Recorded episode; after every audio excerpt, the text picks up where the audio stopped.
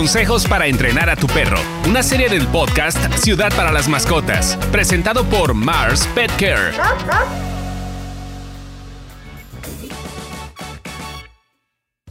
Señores, bienvenidos a este cuarto episodio de la serie Consejos de cómo entrenar a tu perro y mejorar su conducta del podcast Ciudad para las Mascotas presentado por Mars Pet Care. Ese es el cuarto episodio, es cómo entrenar a nuestra mascota, a nuestro perro para jugar. Y para platicar de esto, nos sigue acompañando Fabián Bravo, adestrador canino en positivo, que nos ha dado consejos muy prácticos, muy claros y muy útiles que pueden escuchar en los anteriores episodios. Y vamos a ver qué más nos enseña el día de hoy, Fabián. Fabián, ¿cómo estás? Muy bien, amigo. Ya listos para, para dar, darle a esto, que la gente lleve más información de la que ya tiene ahora. Pues el objetivo de, toda esta serie es ayudar a los dueños responsables con recomendaciones para entrenar a su perro y así tener una relación más estrecha y feliz con ellos. Entonces, el juego es una parte muy importante de cómo nos, relacionamos de manera positiva con nuestras mascotas. ¿Y por dónde comenzamos? Pues sí, como bien dices, el juego es muy importante. Es una de las cosas más importantes para las habilidades sociales de nuestro perro. Porque así vas a ver cómo no ser tan brusco cómo, o usar su olfato, eh, se canse física, mentalmente. todo esto pues, nos ayuda a tener un perro, sobre todo, muy sano, tanto física como mentalmente, ¿no? Entonces, de eso nos podemos eh, apoyar en algunos como juguetes caseros, por decirlo de alguna manera, o juguetes que ya son pues, de fábrica para, jugar con él, o inclusive jugar con él sin necesidad de un juguete de, de por medio, ¿no? Como jugar a que nos a que nos busquemos o atrapar o dejarse atrapar, que es uno de los juegos que más disfrutan los perros, ¿Cuáles son los juegos, precisamente, cuáles son los juegos que más disfrutan, de que, que más los estimulan de manera positiva? ¿Cuáles son? Los más sencillos y los más y los más atractivos para ellos. los que los que más disfrutan son los juegos de perro, ¿no?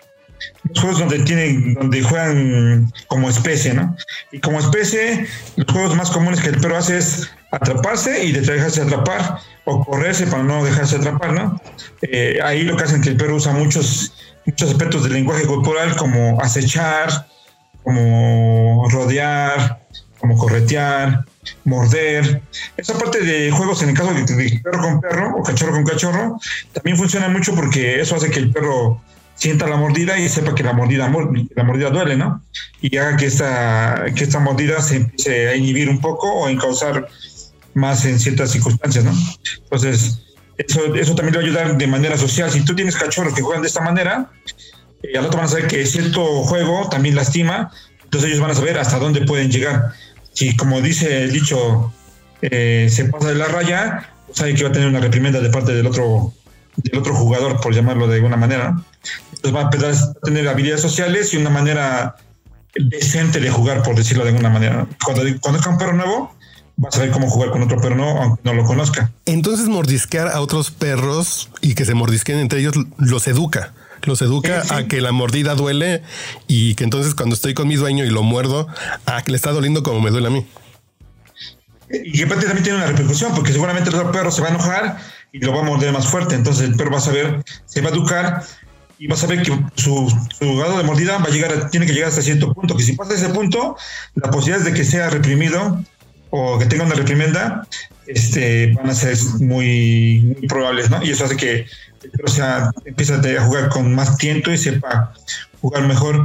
Y ahora tú puedas jugar igual con un perro que esté a su nivel de, intensidad o que sea un perro más tranquilo eh, para jugar, ¿no? Y, no, y eso no haga que pueda lastimar a un cachorro o alguna cosa de ese estilo. Y eso lo podemos hacer también con los humanos. O sea, tú lo correteas, él te corretea y así, y eso lo puede hacer en un espacio muy pequeño, una recámara, una cochera, lo puede hacer muy bien. Y también ahí puedes llegar a un, punto en el cual le digas al perro, basta, y que el perro sepa que ahí se acabó, ¿no? Ya tuvimos nuestro juego de, de juego rudo, por decirlo así, y cuando llega un punto que tú digas ya se acabó, ahí sepa que ya ¿Cómo educamos eso? ¿Cómo, ¿Cómo, educamos ponerles pausa? Así de ya se acabó. Ya se acabó el recreo. Con lenguaje corporal, me cuenta que primero tú eres muy, muy dinámico, lo, como que lo agarras, te dejas agarrar, corres en círculo, lo acechas, etcétera, ¿no? Entonces todo eso le gusta al perro. Obviamente no todos los perros, hay perros que le gustan menos, otros que les gusta más o que les gusta pero más suave. Y en el momento que tú dices que ya, entonces ya tomas una actitud rígida, por decirlo así, y en un tono fuerte le dices basta y lo ignoras, ¿no? Perro ya se congela también dice, ah, bueno, conforme hagas más repeticiones, el va a entender que ya ese protocolo final significa que ya se acabó. Como para entonces ya estará cansado, pues en automático se mete la inercia de ya ponerse en pausa, entre comillas. Y pregunta, hay eh, como las diferentes razas tienen diferentes... Eh, no sé cuál es la palabra adecuada. Eh, están hechas las diferentes razas para diferentes funciones. Hay perros de trabajo, hay perros de alarma. Sí, sí hay juegos diferentes según la También hay juegos diferentes, por lo mismo que comentas, que con estas definiciones o categorías, por decirlo de alguna manera, pues obviamente cada raza tiene una función técnica y tiene diferentes formas de jugar. Hay perros que les gusta más sacudir la presa o el juguete, ¿no? Que lo muerden y lo sacuden, ¿no? Que les gusta que se lo disputen, ¿no? Que se la jalen y que la jalen y quizás hasta ganarla, ¿no? Perros que no, solamente lo que les gusta es traerla y te la dejan en el piso para que tú se la puedas lanzar como pueden ser los labradores, los golden, o cualquier tipo de raza, o, de perros sin raza, ¿eh? Porque al final todos los perros tienen mezcla de, muchas razas y esas características las tienen en mayor o menor medida. Entonces, el perro de protección o que cuida, pues le gusta más alonear a la presa y, digamos, como matarla, comillas, ¿no?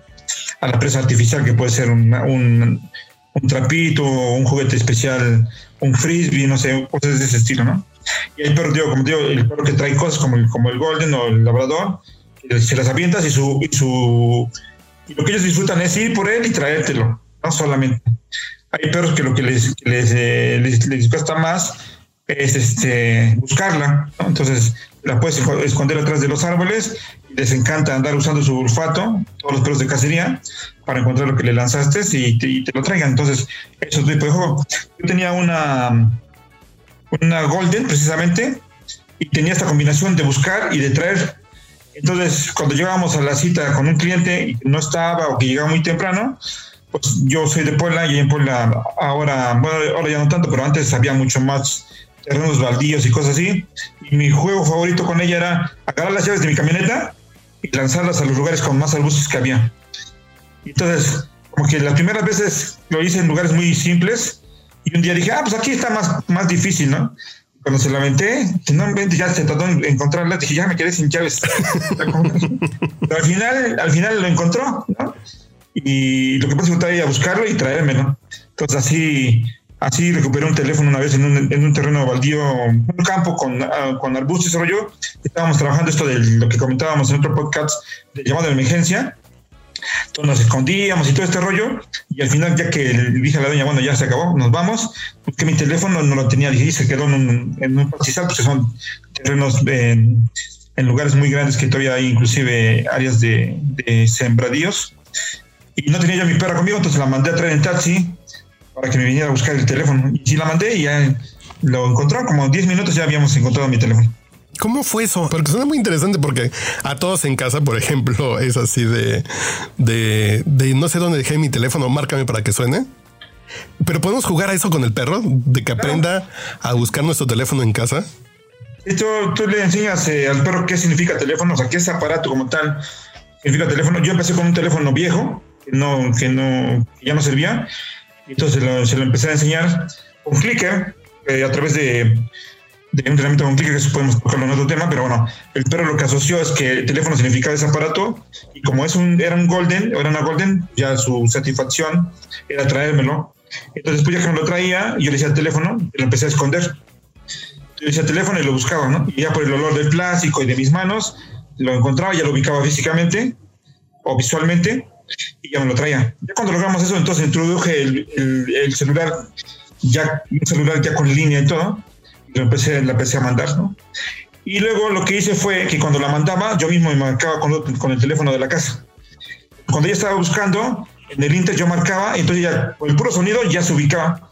Y empezó a asociar, el sonido significaba también la palabra, que lo, tenía el mismo significado, el aparato físicamente, visualmente, el sonido y la palabra, teléfono. Entonces yo le podía decir teléfono y ya buscaba, o podía yo solamente sonar el teléfono sin, sin decirle nada, y ella iba y me lo traía. Y ese es un ejercicio de perro de asistencia, que esa perra se llama Yunka. Esa perra fue mi, primera y la primera perra de, una rutina de asistencia en México. No era un perro de asistencia porque no ejercía, por decirlo así, porque mi perra personal, nunca estuvo con alguien más, pero con ella le, le puse toda la, toda la rutina de un perro de asistencia. Escuchas consejos para entrenar a tu perro.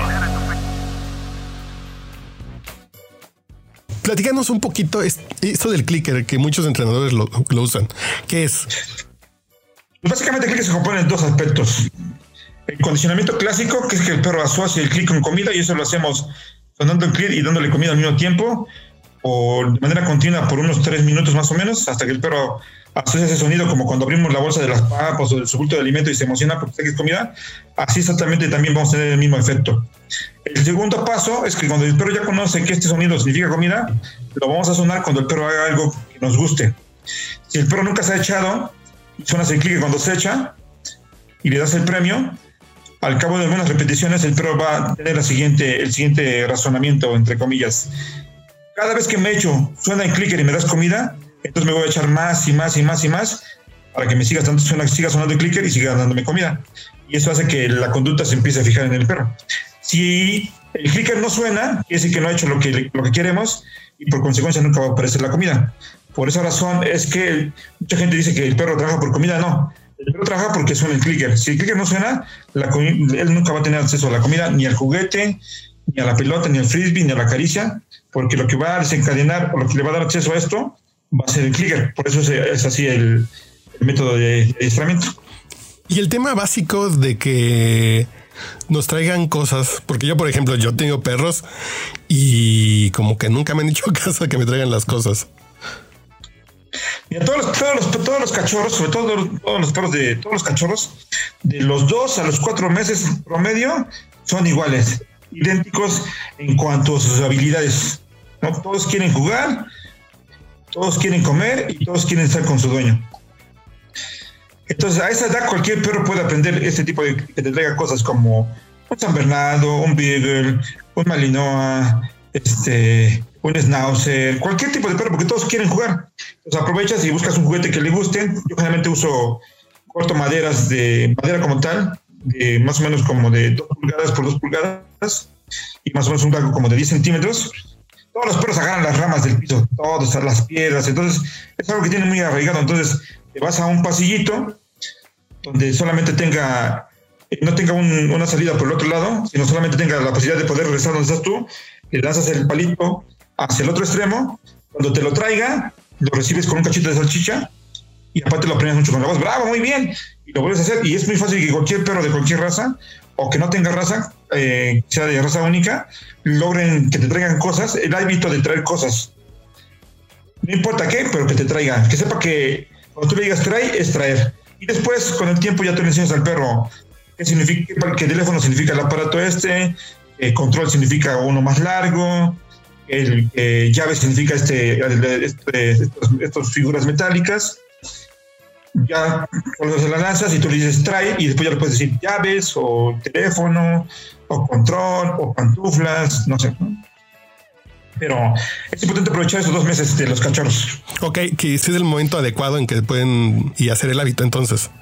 Entre los dos y los cuatro meses. Todo lo que enseñes, ¿eh? Hasta perros que tú dices, va a ser muy difícil que jueguen al frisbee. Si los agarras de cachorros, pueden ser que perros que pueden aprender a jugar frisbee cuando su cuando no son tan cazadores ni, tienen un instinto tan alto de, presa ni mucho menos, ¿no? Obviamente hay que cuidar nomás ahí los tamaños porque pues, un perro gigante no va a poder hacer lo que hace un perro mediano a también frisbee, pero se lo puede dar como premio por, por hacer este obediencia o trucos o cualquier otra cosa. Y, en general, ¿cuáles son los beneficios de que juguemos con nuestra mascota? Además de que nosotros nos activamos físicamente, y ahorita en tiempos de pandemia estamos muy sedentarios, estamos muy encerrados.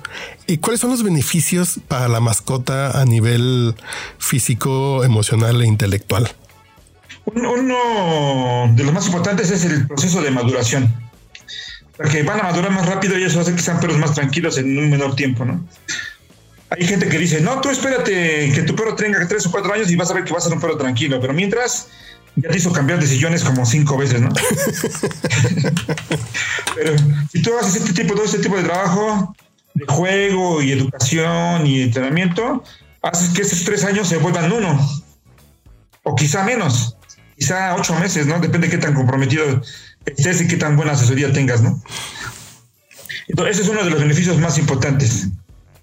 Que sean perros equilibrados, que no sean perros agresivos con la gente, ni con los perros, o miedosos, ¿no? O inseguros que también te pueden ver, eso es muy grave. El perro más peligroso es el que mueve por inseguridad, porque puede llegar un momento que el perro se siente amenazado, aunque no exista una amenaza este, muy marcada, pero si el perro considera que hay una amenaza, puede morder y eso es lo más peligroso. Un perro que muerde por miedo es muy peligroso. Entonces, si hacemos todo esto, vamos a tener un perro equilibrado en ese sentido. ¿Cuánto es la cantidad de tiempo que le debemos invertir de juego? Eh, ¿Cuánto tiempo, cuánto tiempo le dura la batería a nuestros perros para jugar? No, un perro cachorro de trabajo o lo que sea, pues la vida, la batería le dura muchísimo tiempo. O sea, prácticamente puede ser todo el día. Va a ser muy difícil que nosotros estemos con el perro todo el día. Así que lo más importante aquí es que sean muchas sesiones o el mayor número de sesiones en el menor tiempo posible, ¿no? Es decir, cortas, más bien cortas, no en el menor tiempo posible, sino cortas. Es decir, puedes hacer 10, es, es mucho más útil 10 sesiones de 5 minutos que una sesión de una hora. Ok. ¿Por qué? Porque va a, el perro se va a acostumbrar a trabajar, entre comillas, en la mañana, en la noche, en la tarde, mediodía, etcétera, ¿no?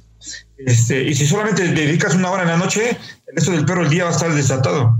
¿no? Y tampoco va a hacer mucho caso porque el perro se condiciona y siempre se maneja por contextos, ¿no? El contexto es en la mañana en la cochera, se va a poner como soldadito porque ah, es la hora que me va a dar mi premio y la hora que recibo los premios, bla, bla, bla. Y en la noche, pues dentro de la casa no hay nada de eso, pues entro a hacer un relajo, ¿no? Ok, entonces es más recomendable que sean tiempos de juego cortos y constantes a lo largo del día que le dedicamos en una hora o muy temprano o muy tarde. Si lo mantenemos más ocupado, ¿no? Lo, lo mantenemos más activo mentalmente y físicamente. Si estamos viendo la tele en el sillón, estamos en la sala, a lo mejor en los comerciales, pues jugamos con él un ratito para que, para estimularlo. Aparte de hacerlo sesiones cortas por muchas veces o durante diferentes horarios del día, hace que generalice la conducta.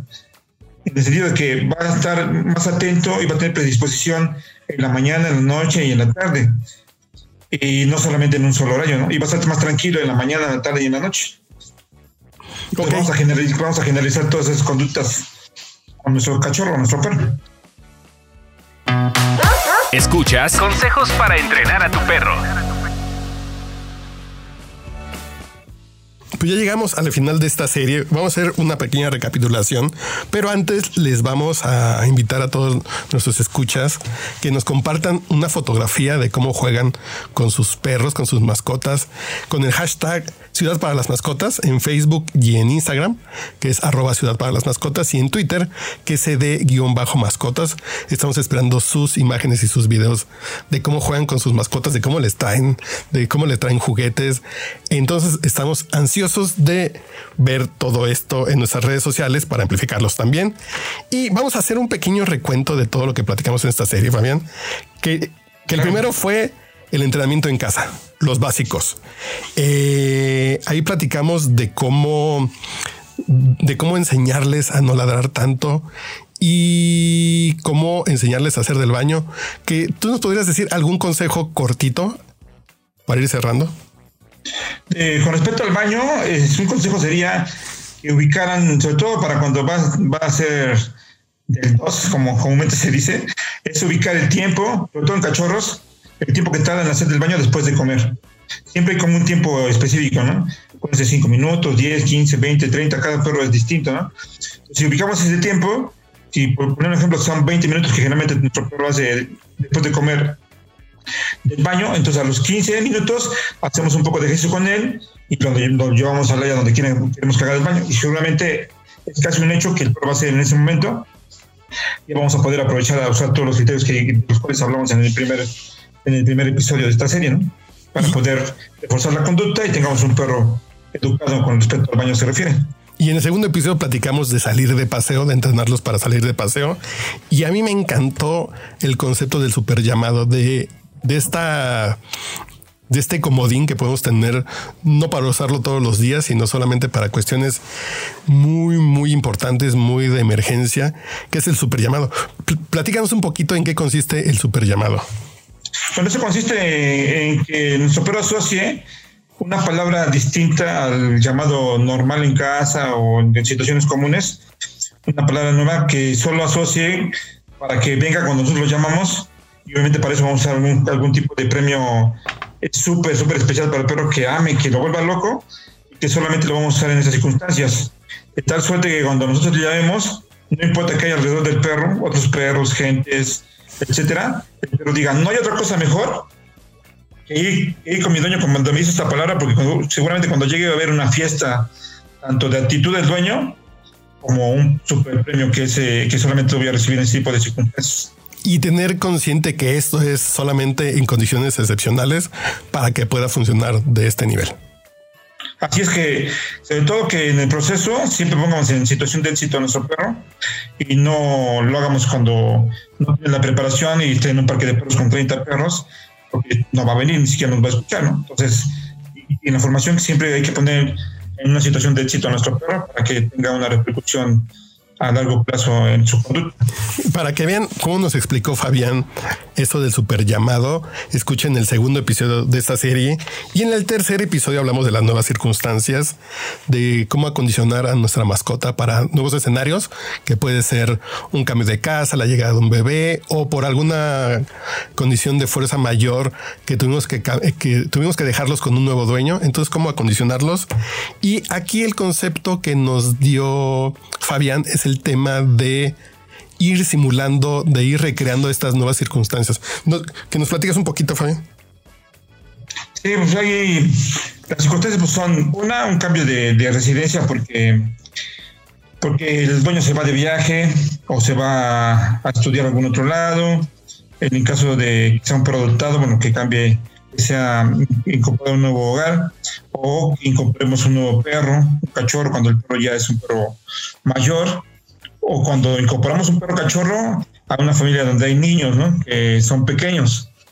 Dos tipos de situaciones, o como lo más común ahora es que mucha gente ha estado con sus perros por mucho tiempo por eso de la pandemia, y ahora que empieza, que esperemos que mejore todavía aún más las circunstancias, van a empezar a trabajar otra vez nuevamente, entonces ahí va a haber un cambio radical, porque de pasar casi 24 horas con nuestro perro, pues vamos a pasar, vamos a dejar de verlos por 8 horas, cuando menos que es el, un horario de trabajo como promedio, ¿no? Entonces, lo más importante aquí es la recreación de, estas circunstancias, no esperarnos a que se presenten, sino recrear.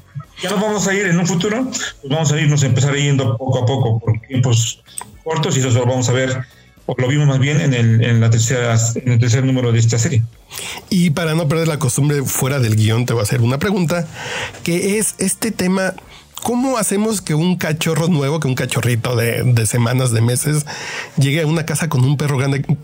¿Cómo comenzamos con esa interacción? ¿Cómo le hacemos para que un cachorrito de, meses, chiquito, chiquito, llegue con un perro grande, ya que ya tiene 10 años en una casa? ¿Cómo los, cómo los presentamos? Bueno, ahí hay que, obviamente con supervisión, hay que presentarlos. Vamos a pensar que sea la situación más común, que es que el perro cachorro es demasiado energético, demasiado brusco, y el perro grande pues ya es un perro tranquilo, ya cansadón, o ya no le gusta estar jugando como cachorro. Entonces ahí el riesgo es, una, que el perro ya, ya lo tenga harto, y la otra es que lo pueda morder, ¿no? Es, es mayor. O la otra es que el perro lo sufra, ¿no? Que pueda tirar al otro perro porque es demasiado grande. Entonces, con supervisión ahí podría ser con una correa, una correa larga como de dos o tres metros, y estarla pisando de tal manera que el contacto con el perro sea más de, de, oler que de interactuar físicamente de manera brusca, ¿no? Y luego de repente incorporar ahí por ahí algún juguetillo que sea más activo para el cachorro, para que vea al perro como compañía y no como su juguete. Y también otra parte que sean tiempos cortos, no vamos a agarrar y meter al perro con él las 24 horas desde el principio, porque si es pesado, va terminando mordiéndolo al cachorro y lo va a lastimar lo va, a hartar. Y la otra, si el cachorro es pesado para el perro mayor, lo puede lastimar, ¿no? Entonces, tiempos cortos con supervisión, como podemos repetir en tiempos cortos mayor número de, veces y no tiempos prolongados una o dos veces al día, porque eso puede ser molesto para el perro, ya que aprendan a interactuar entre los dos, entonces ya podemos ir poco a poco, si ya tenerlos juntos por mayor tiempo, hasta que haya un tiempo, un momento que ya puedan vivir de manera total, ya de manera integrada entre, entre los dos. Pues listo, Fabián, llegamos al final de esta serie con este cuarto episodio de tips de entrenamiento para jugar. El objetivo de toda esta serie de consejos de cómo entrenar a tu perro y mejorar su conducta fue ayudar a los dueños responsables con recomendaciones para entrenar a su perro y así tener una relación más estrecha y feliz con ellos. Porque lo que buscamos aquí en Ciudades para las Mascotas es sensibilizar a toda la comunidad sobre cómo las mascotas hacen que nuestro mundo sea mejor y nos ayudan a que nos sintamos más conectados, a que estemos más sanos, más seguros y más felices. En este caso, que fue pasando más tiempo jugando con ellos. Entonces, Fabián, muchas gracias por habernos acompañado en estos cuatro episodios. Los invitamos a que nos sigan en nuestras redes sociales, arroba Ciudad para las Mascotas en Facebook e Instagram y en Twitter CD Mascotas, CD-Mascotas. Entonces, Fabián, ¿algo más que nos quieras decir? ¿Algún consejo, último consejo, reflexión? Pues un par de situaciones. Una, vean, vean esto con, una frase que yo manejo mucho, que es el aprendizaje a través de la diversión. O sea, que vean, que pongan primero la diversión para que nuestro perro pueda aprender, ¿no? Si, nuestro perro eh, se, divierte, ahí va a pasar otra cosa, que va a ser un círculo, ser un círculo pues, eh, negativo o vicioso, se va a ver, volver un círculo positivo, porque tú vas a reforzar al perro porque haga algo, el perro te va a reforzar a ti porque te, responde, y entonces empiezas a querer más y más y más, y, y, eso va a hacer que ambas partes se diviertan y que tengas un mejor perro y que lo puedas integrar a tu familia, a tus actividades, a tu familia y a tu casa, y, que no solo sea el perro de una persona, porque nadie más lo aguanta, ¿no? Entonces, serían como esta reflexión lo que les recomendaría para que hagan con sus perros y que se diviertan con ellos. Entonces, señores, Fabián, muchas gracias. Señores, nos despedimos y nos seguimos escuchando en este podcast de Ciudad para las Mascotas. Una, eh, un podcast presentado por Mars Pet Care México. Entonces, nos seguimos escuchando y muchas gracias por habernos acompañado.